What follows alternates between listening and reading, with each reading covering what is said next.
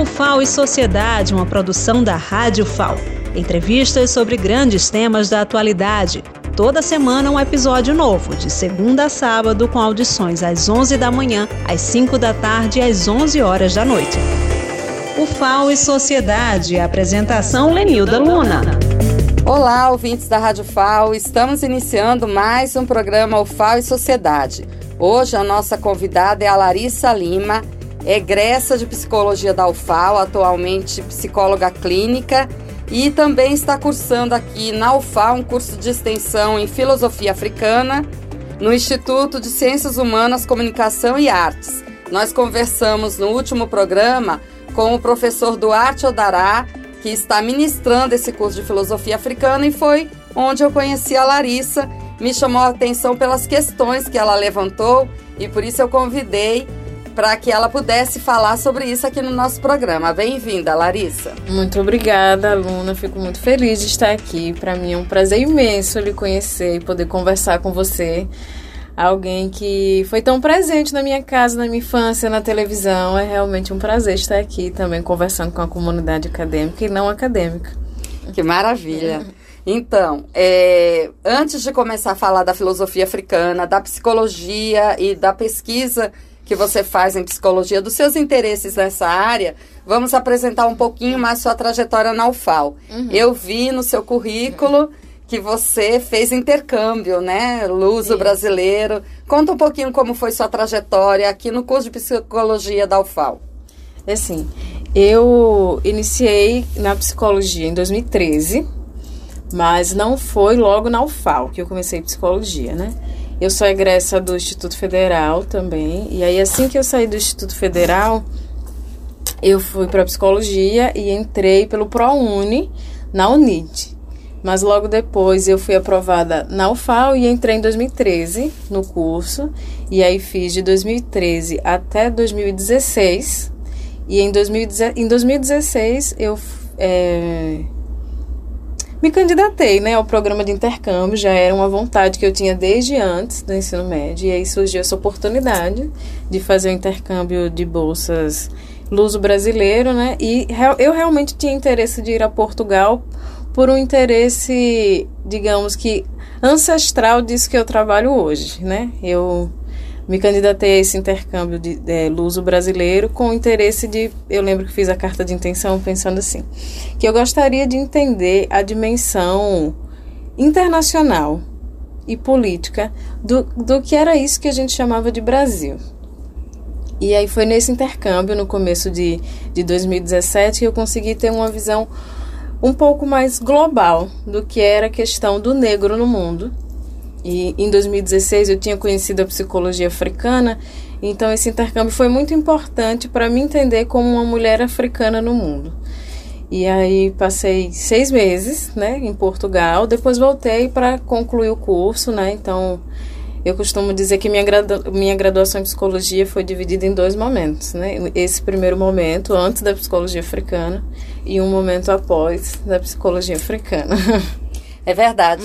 é, eu também senti isso como aluna, porque estou fazendo curso de filosofia africana, o quanto é importante a gente se reconhecer no mundo, uhum. né? E como é importante saber que a filosofia, a compreensão do mundo, a compreensão da vida, não precisa ser eurocentrada, porque isso nos coloca à margem, né? Isso, todos nós, né, que somos afrodescendentes, descendentes indígenas, essa filosofia, essa visão de mundo eurocentrada nos coloca à margem.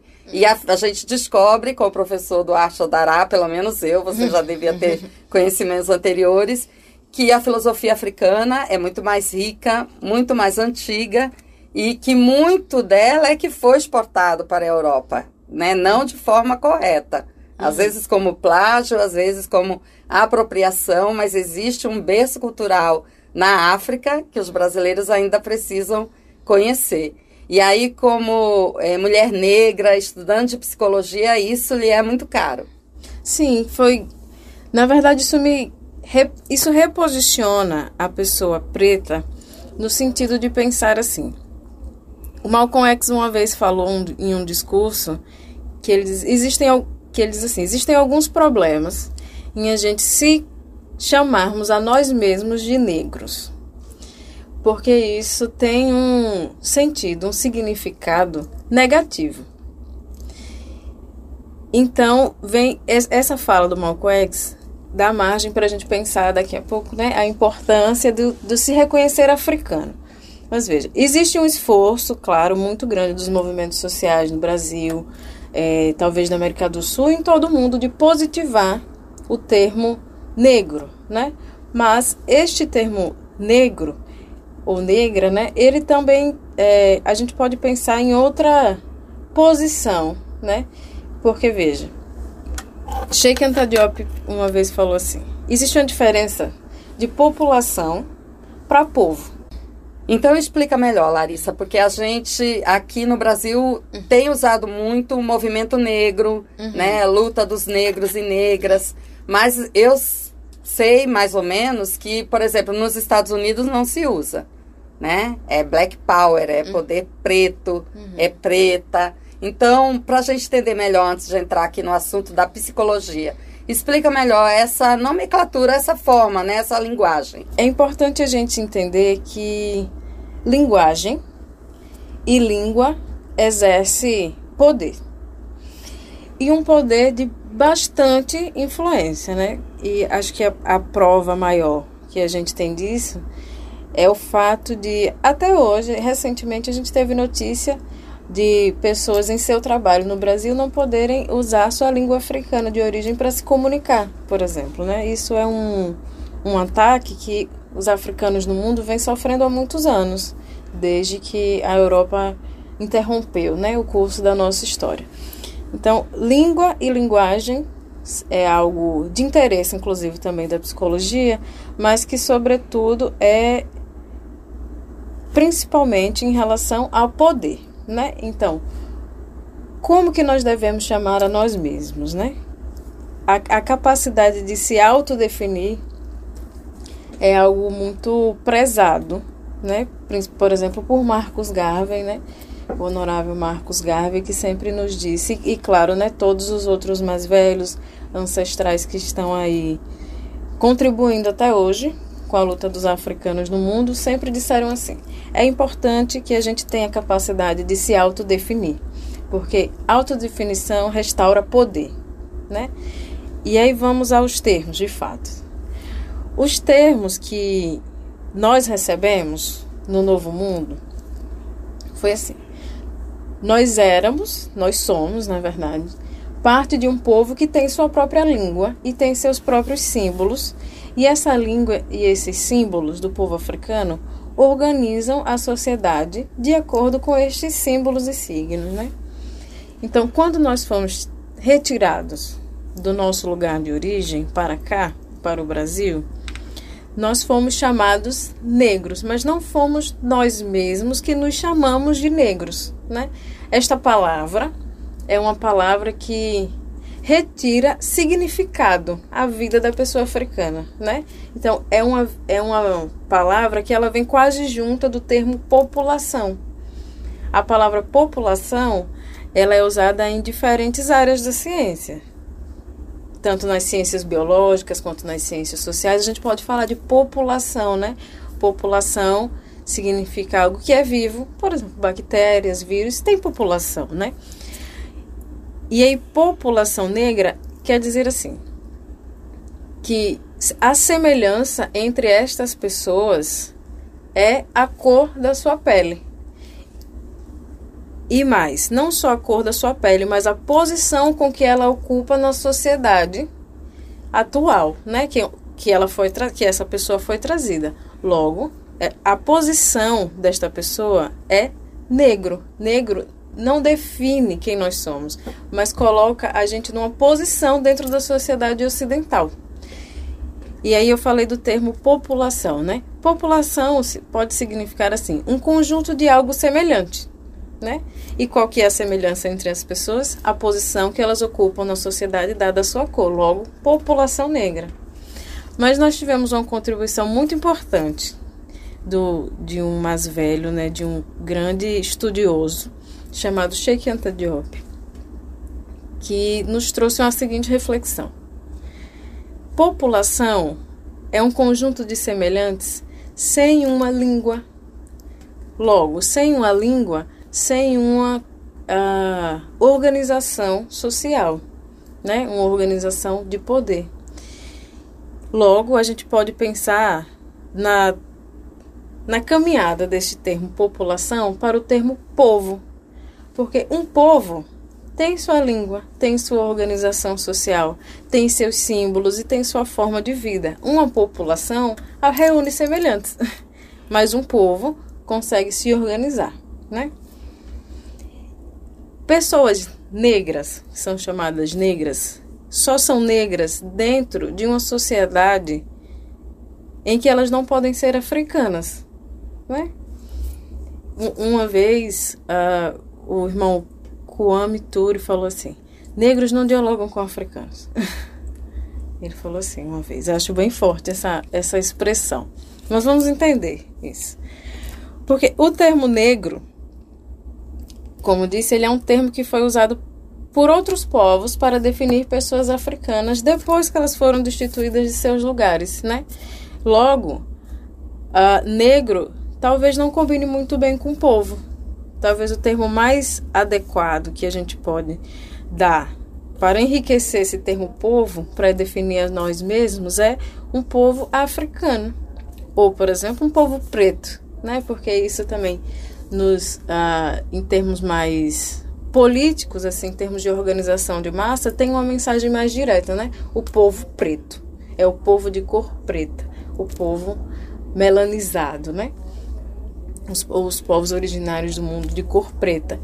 E isso quer dizer que pelo preto nós, nós somos pessoas africanas, entende? O, então veja, existem claro políticas públicas, por exemplo, no Brasil, que vão chamar de populações específicas, né? A população negra, a população indígena, tal, tal. e vão pensar políticas voltadas a essas populações. Mas isso é como nós somos vistos dentro desta sociedade. Isso é um ponto.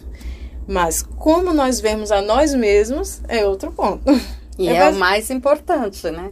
Sim. Assim, porque tudo bem, é, políticas públicas são fundamentais, tem que fazer recortes para saber a quem elas são direcionadas, mas são sempre dentro de um esquema burocrático de gestão. O mais importante uhum. é como se deve é, nomear, né, como se deve referir dentro de uma identidade uhum. cultural, como você diz, de uma Sim. identidade de origem, de, de povo mesmo, como você falou, de nação. Porque apesar essa identificação, muitos povos tiveram diáspora, muitos, mas eles mantêm uma identidade. E isso foi retirado do povo africano quando foi escravizado. Né? E para muitos descendentes é difícil se identificar com essa origem. Né? Uhum. É, é um reaprender né? a buscar de onde eu vim, quem eu sou, com quem eu me identifico. Então, é muito mais importante essa caminhada do que só a questão das políticas públicas. Políticas uhum. públicas é só uma parte dessa Sim, luta de direitos, né? exatamente, né? A gente não não confunde, não é interessante confundir a estratégia com o objetivo, né? E a questão de ter um objetivo, como você falou, é muito importante pensar que o nosso objetivo não é novo, nem é um objetivo diferente do que qualquer outro povo no mundo fez sobre si mesmo. As disputas políticas do mundo, guerras, né, sempre existiram, inclusive dentro dos mesmos povos. Né? Os povos africanos já guerrearam entre si em relação ao território, povos europeus guerreiam entre si, mas, é, povos asiáticos também guerreiam entre si, mas é importante pensar que, tendo o objetivo de um interesse comum de sobrevivência daquele povo, nós somos uma unidade. E todos os outros povos, a gente pode perceber que eles têm um pouco mais de clareza do que é ser uma unidade do que o povo africano no mundo. Por exemplo, como você bem disse, existem diásporas de outros povos. Existem povos ah, por exemplo, né, em termos de nação, japoneses, chineses, em vários lugares do mundo, mas existem povos asiáticos em vários lugares do mundo. E isso não quer dizer que aquela pessoa que esteve na sua diáspora e teve um filho, ele pertence àquela nação do qual ele nasceu. Mas ele pertence à sua nação de origem. Malcolm X disse uma vez assim: Se uma gata pare seus filhotes dentro de um forno, eles são biscoitos ou gatos? Não é porque eles nasceram no forno que eles se tornam biscoitos. O que define quem eles são são sua origem, né? São gatos, porque eles se originam da gata. E o mesmo serve para todos os povos do mundo. Não é porque nós nascemos no Brasil que nós devemos ser propriedade brasileira. Nós pertencemos a um lugar, pertencemos a um povo. E de novo, isso não é uma novidade para nenhum povo, a não ser os povos africanos. E é claro, isso é novidade para alguns africanos que ainda não se entenderam como africanos. Existem muitos irmãos. Essa, essa é uma, um assunto, essa é uma conversa antiga, assim, né?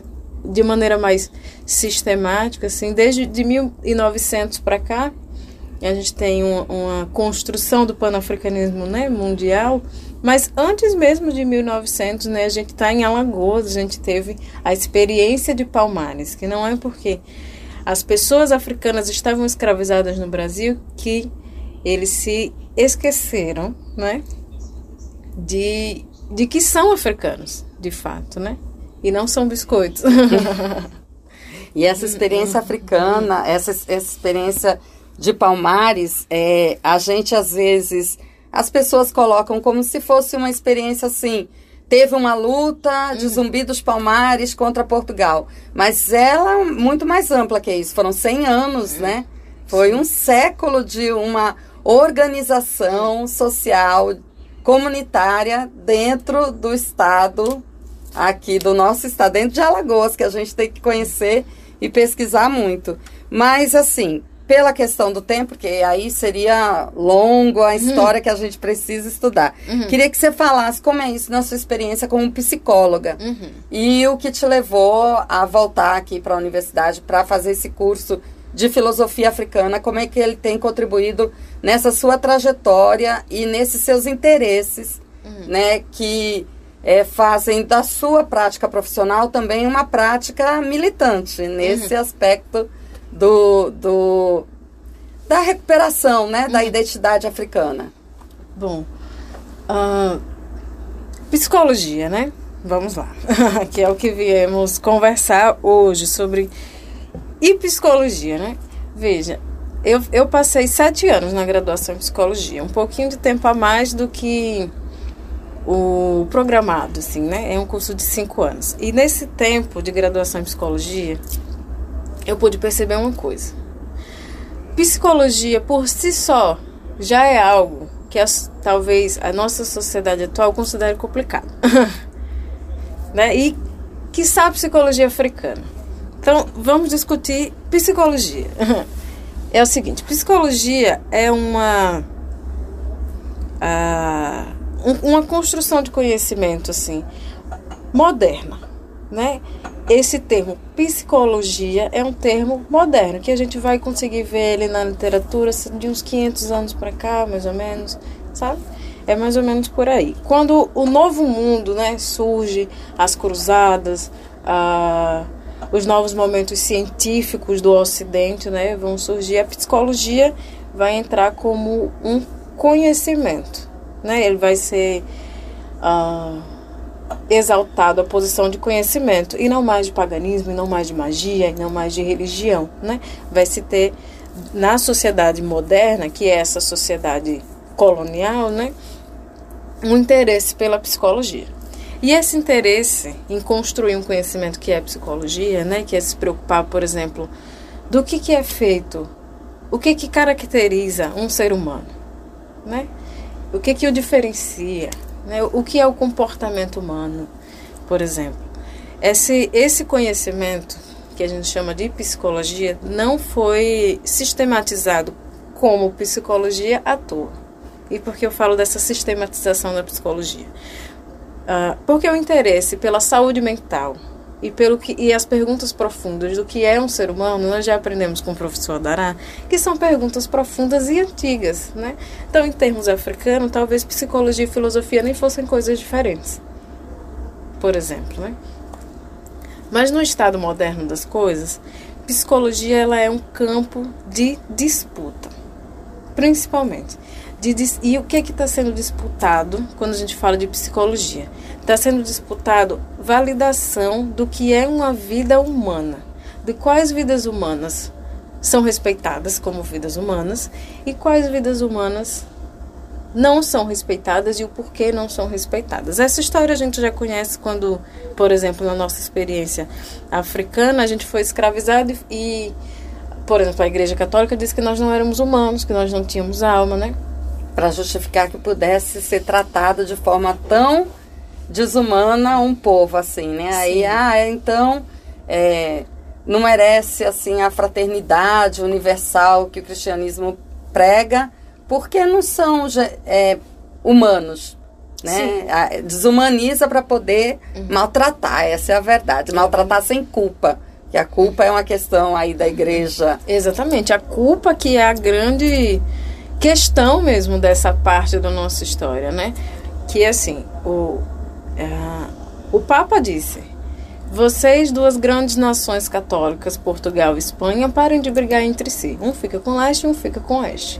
Então, a sua missão é uma missão importante, é uma missão divina. Você precisa civilizar as outras pessoas. Então, eles foram isentos de culpa. E isso justifica, por exemplo, a, não validação da vida africana né, como uma vida, como uma subvida. Então, psicologia é algo que a gente pode perceber como bastante sério e bastante poderoso, no sentido de que hoje em dia ocupa um lugar de poder na nossa sociedade de dizer assim, o que, que é uma vida humana e como que ela deve ser tratada em relação ao seu próprio bem-estar, né? Então, é um campo de disputa. E essa disputa vem principalmente, como a gente estava conversando antes, pela língua, pela linguagem, digamos assim, né? A linguagem, ela exerce poder. Então, quando a gente vem uh, de uma não-vida em uma outra língua, a gente perde elementos da nossa organização social, tá? Seja da nossa organização de poder, né? Se, no sentido de não se ver mais como uma nação, né? Porque o que, o que caracteriza uma nação são os termos que você pode usar para ser uma nação. Um presidente, um monarca, um ministro, isso é linguagem também, né? Que quando eu digo presidente, a gente já consegue entender o chefe de uma nação. Então, quando a gente está fora dessa língua, ou quando, ou quando palavras como babá ou como iá, que são palavras de yorubás, perdem a força do mundo ocidental, a nossa organização social, a nossa visão de nós mesmos como um povo, ela vai se esvaindo, ela foi se esvaindo, né? E aí a psicologia africana, ela também não é algo novo. Surge mesmo nesse campo de disputa, lá por 1960, 1970, por aí. Surge na diáspora africana, né, nos Estados Unidos. Não é uma, um conhecimento que foi sistematizado no continente, porque veja, o continente africano no século passado, nós estamos século XXI, mas século XIX, mais ou menos, século XX, o continente africano ainda estava tomado pelas forças europeias. Né?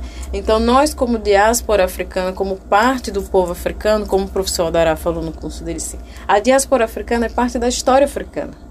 Então nós temos participação ativa na história africana. E o nosso continente estava tomado pelas forças europeias, né? Então a gente precisava, fora do continente, fazer, fazer algo, né? Fazer alguma coisa. Então tem muitos conhecimentos africanos que surgem na diáspora africana, fora do continente, né?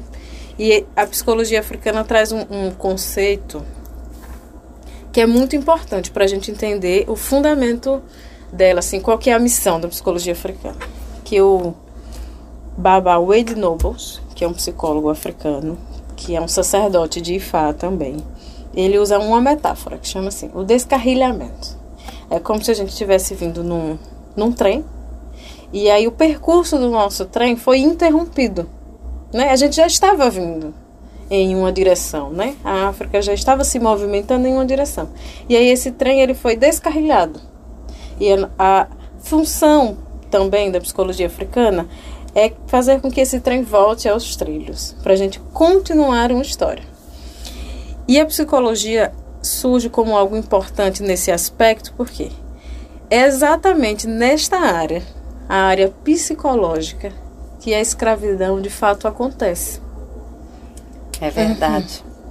Porque nós podemos nos considerar pessoas livres, né? Mil, 1888 foi que o Brasil assinou a lei, a lei Áurea, né? a lei da libertação dos escravos. Mas veja, qual que é a diferença do tempo em que nós éramos escravos legais para hoje, se não os termos que são usados? Isso é exercido através da linguagem. Né? As nossas famílias estão nos mesmos lugares, fazendo as mesmas funções. As nossas crianças são tratadas da mesma forma, né? No, o nosso destino quase sempre é o mesmo, né? Os nossos acessos também quase sempre são os mesmos. Então veja, o que que muda nesse aspecto? Nós mudamos de posição, mas não mudamos de localização psicológica. Psicologicamente nós estamos na mesma localização, que é a localização de escravo. E aí a psicologia africana ela vai pensar assim: dentro disso que é a psicologia ocidental, não existe um conhecimento que nos sirva de fato, porque nenhum outro povo deve dizer o que um outro povo tem que fazer. Esse é um pensamento nacionalista, né? Ah, vamos lá. E aí dentro da, do que é psicologia, a gente vai pensar assim: que a psicologia ocidental ela tem uma função de proteger o povo ocidental, de proteger o bem-estar do povo ocidental. E proteger de quem? De seus inimigos.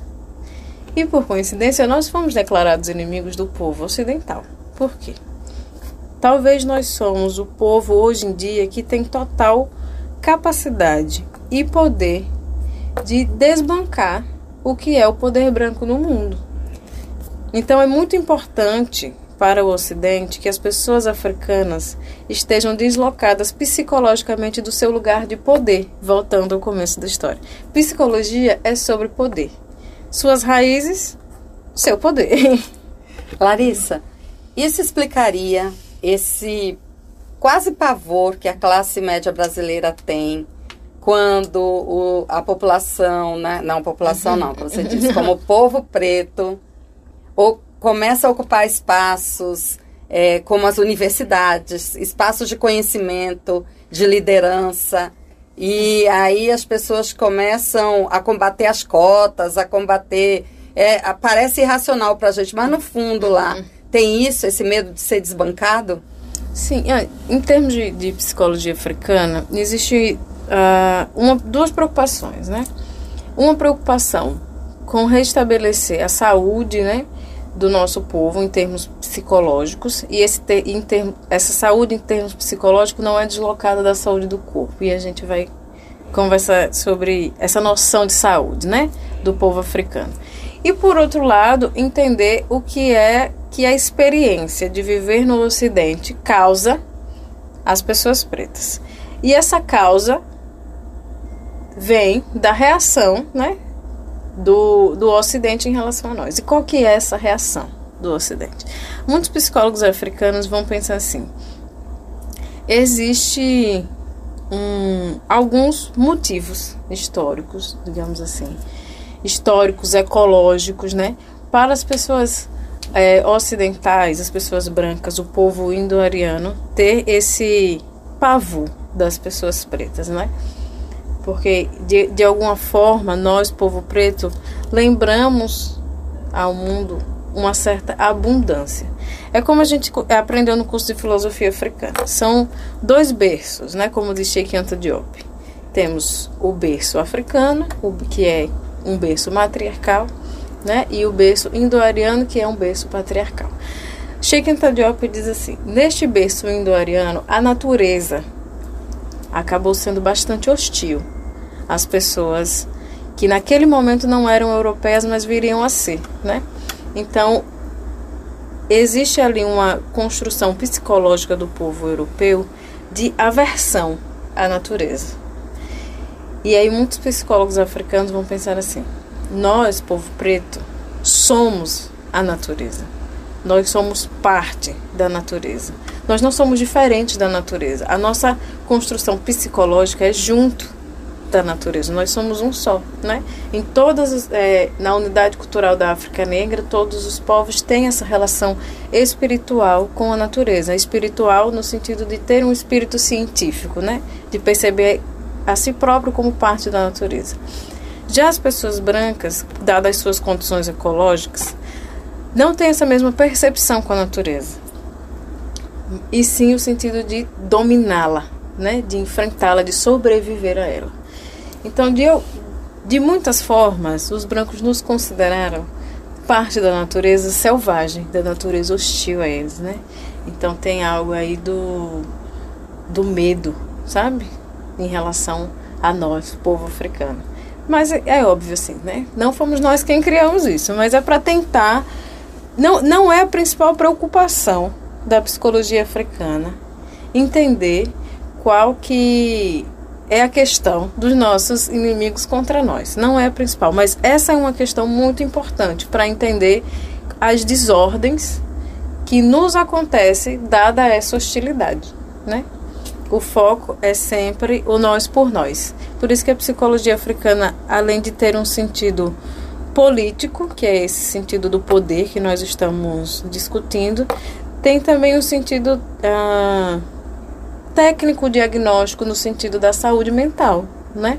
Para tentar lidar de fato com técnicas e conhecimentos africanos para conseguir como é que eu digo assim? Reequilibrar a nossa verdade, reequilibrar a nós mesmos.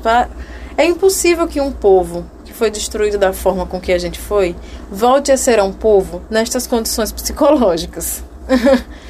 que nós vivemos. Então, é importante que o povo africano, que toda a população preta do mundo, se atente a pensar assim: a, a equilibrar-se para reestruturar a si mesmo, a sua família, uma comunidade, uma cidade, uma tribo, um estado e uma nação africana de fato, né?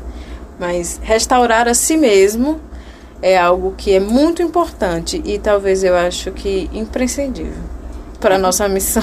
Esse, quando o professor estava colocando lá a comparação de toda essa formação, é, eu percebi bem isso. Se a nação africana não tivesse destru sido destruída, a gente tinha uma outra evolução de mundo.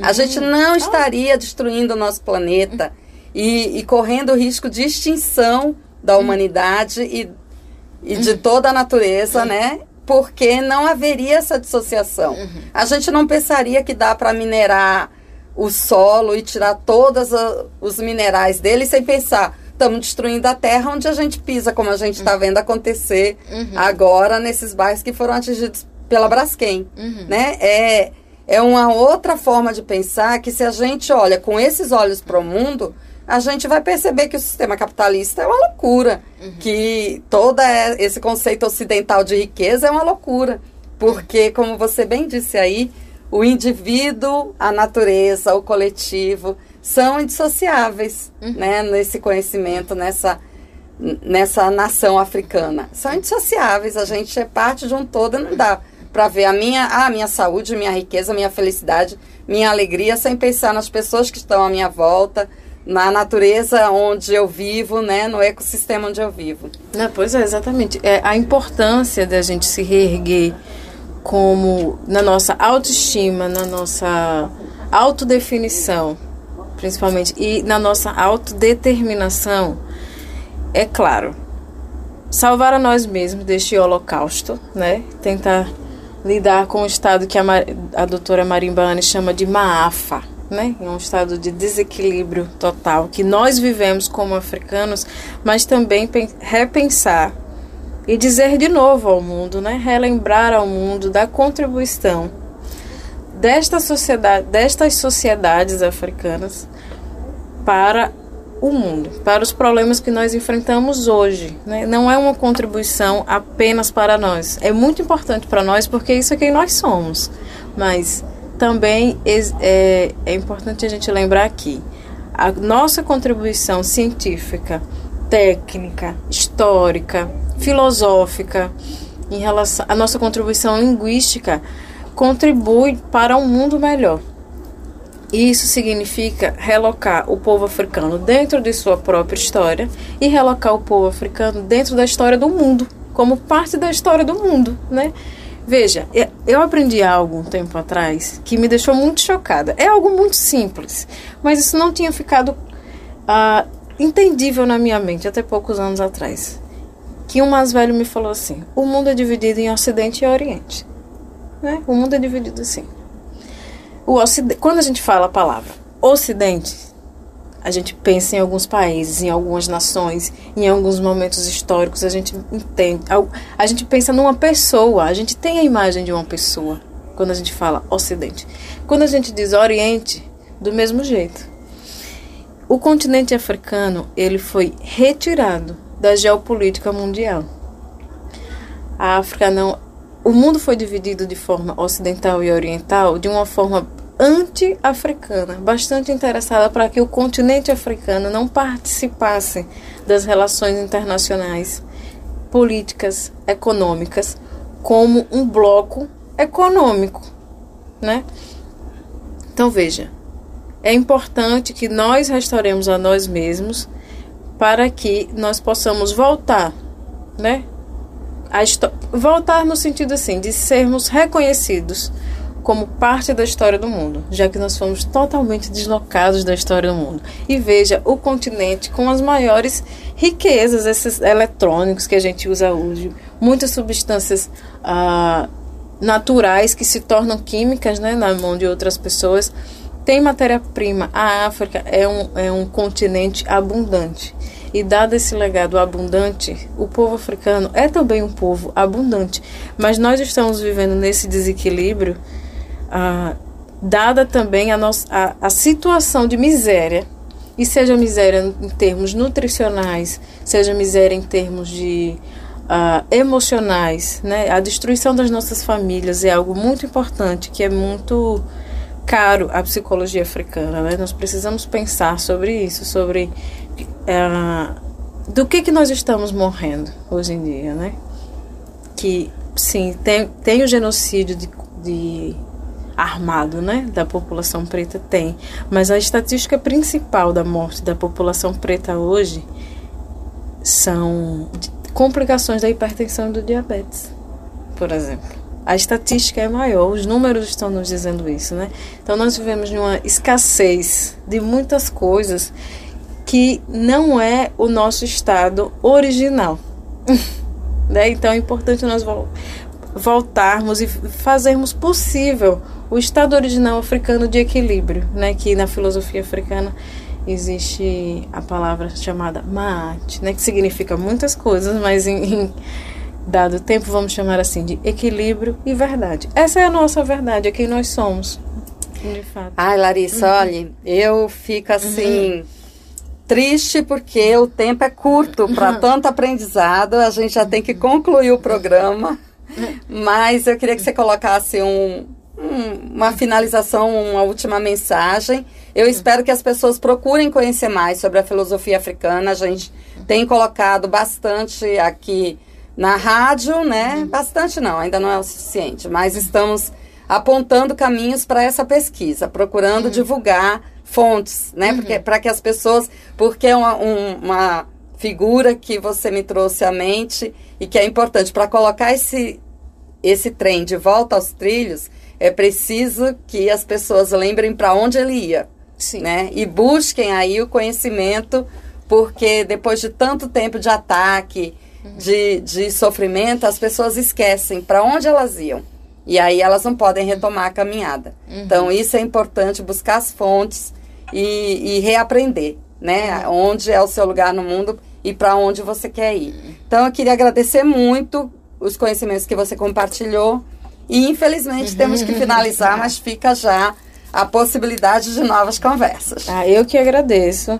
Para mim é muito rico conversar sobre psicologia africana no lugar em que eu me formei como psicóloga, né? Hoje em dia eu atuo como psicóloga clínica, trabalho com psicologia africana também na clínica, né?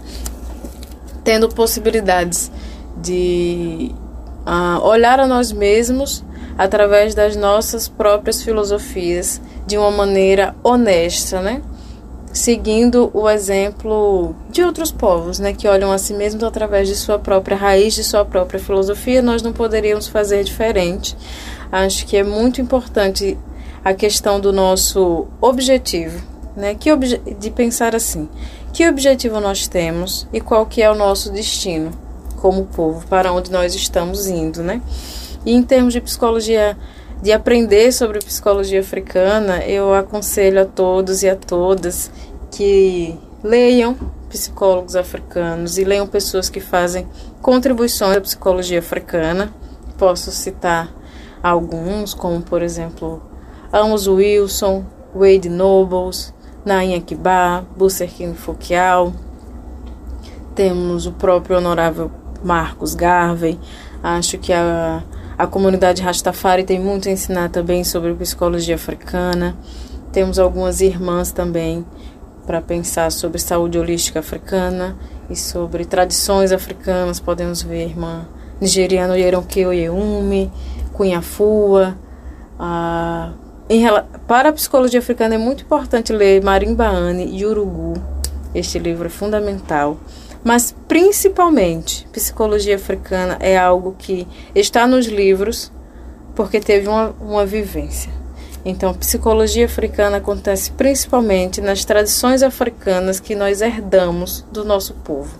Então é importante a gente pensar nos espaços africanos com que a gente pode cuidar de nós mesmos hoje em dia, como a capoeira, como as religiões de matriz africana, que cuidam, têm filosofias e ciências super importantes do que é uma cabeça, do que é um, um, uma saúde mental, e nossas famílias.